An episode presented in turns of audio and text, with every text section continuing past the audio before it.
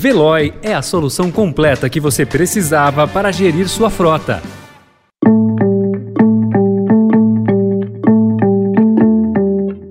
Olá, seja bem-vindo, seja bem-vinda. Começa agora mais uma edição do Notícia no seu Tempo. Esse podcast é produzido pela equipe de jornalismo do Estadão para você ouvir em poucos minutos as principais informações do jornal. Entre os destaques de hoje, sem candidatura de Tebet, MDB pode aderir a Bolsonaro. Sem recursos, estatais podem perder contrato em mais de mil cidades. E o relato de pacientes sobre sofrimento e dor na busca por remédios. Esses são alguns dos assuntos que você confere nesta terça-feira, 3 de maio de 2022.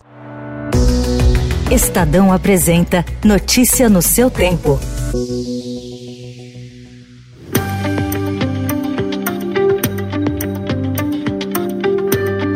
Levantamento com base nos delegados eleitos pelos diretórios estaduais, nas bancadas e nos prefeitos do partido aponta que se o MDB desistir da candidatura própria ao Planalto, a ala que defende o apoio à reeleição de Jair Bolsonaro seria majoritária na convenção nacional. O resultado mostra que, embora o ex-presidente Lula mantenha interlocução com os caciques do MDB no Nordeste, o bolsonarismo é mais forte na correlação de forças internas. A pesquisa se tornou tornou uma arma na estratégia da cúpula MDBista para tentar consolidar a pré-candidatura da senadora Simone Tebet. O argumento é de que somente com um nome na disputa presidencial a sigla conseguirá manter a coesão e formar uma bancada forte no Congresso a partir de 2023.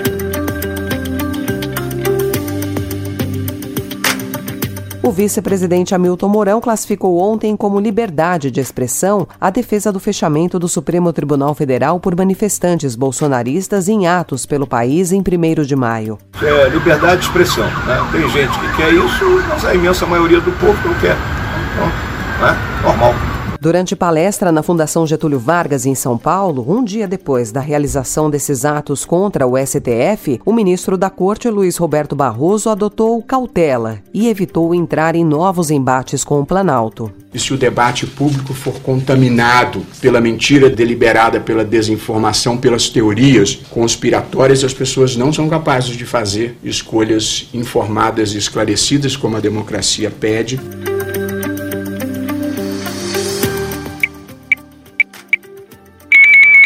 O prazo para emissão, regularização ou transferência do título de eleitor a tempo de estar apto a votar nas eleições gerais de 2022 se encerra amanhã. Quem não conseguir acessar o site tse.jus.br também pode se dirigir até o cartório eleitoral mais próximo para solicitar a regularização do documento para votar.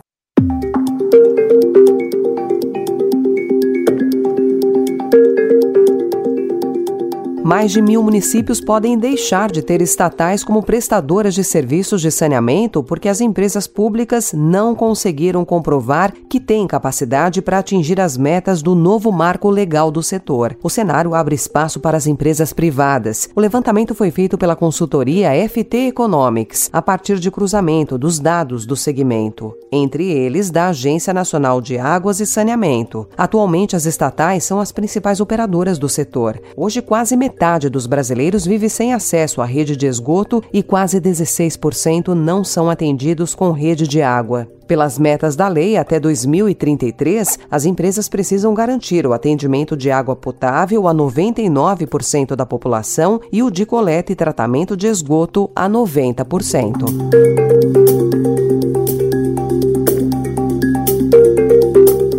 Depois do recuo registrado em janeiro, a economia brasileira voltou ao campo positivo em fevereiro, de acordo com o IBCBR, divulgado ontem. O indicador subiu 0,34% ante o mês anterior, considerando a série livre de efeitos sazonais. Em janeiro, a queda havia sido de 0,73%.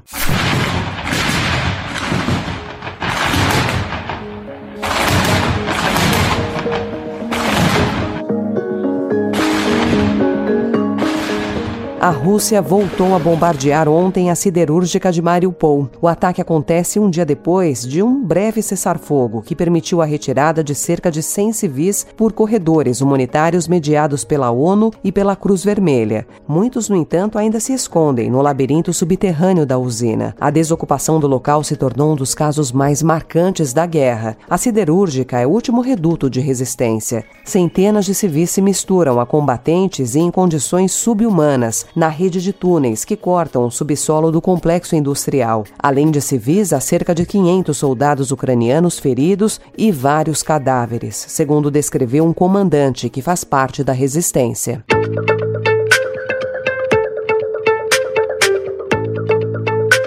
O Estadão também informa hoje a dificuldade de brasileiros com doenças crônicas em encontrar medicamentos de alto e baixo custo, bem como de insumos básicos, como ataduras. Hospitais e farmácias das redes pública e privada têm relatado a falta desses produtos. Secretarias de saúde e entidades alegam problemas no fornecimento e dificuldades de importação de insumos por causa da guerra na Ucrânia, do lockdown na China e movimentos de protesto de funcionários em portos e aeroportos portos. Especialistas avaliam que, frente à escassez, as autoridades precisam identificar o que gera o problema e, a partir disso, buscar alternativas. O Conselho Nacional de Secretários de Saúde informou haver irregularidades no abastecimento de alguns medicamentos, diz atuar junto a grupos de trabalho do Ministério da Saúde e que a pasta sinaliza estar tomando as devidas providências.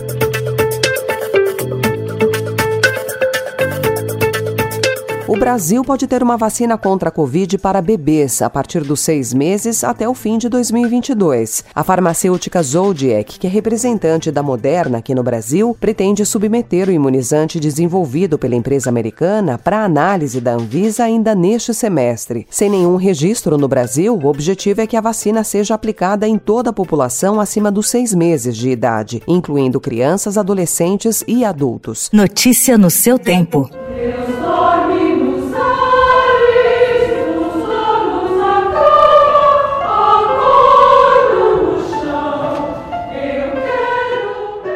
Um texto de 80 anos de Mário de Andrade retorna hoje aos palcos na forma de uma ópera. Café, escrito entre 1932 e 1942, narra uma fictícia revolução de trabalhadores rurais após a crise da Bolsa de Nova York em 1929 e ganhou adaptação do diretor Sérgio de Carvalho e do compositor Felipe Sena, que estreia no Teatro Municipal de São Paulo, tendo o Coral Paulistano como protagonista. É a terceira estreia de óperas brasileiras desde o início da temporada do teatro em março. As apresentações acontecem hoje, quarta e quinta, às oito da noite, e sábado e domingo, às cinco horas da tarde.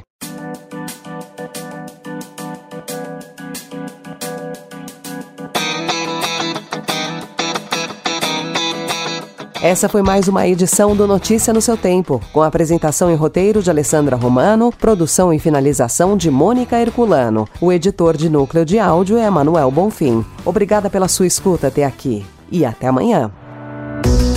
Você ouviu Notícia no seu Tempo. Procurando a rota mais inteligente para gerir sua frota? Veloy é a solução completa que você precisa. Acesse veloy.com.br/empresa e descubra um caminho prático e eficiente para a gestão da sua empresa.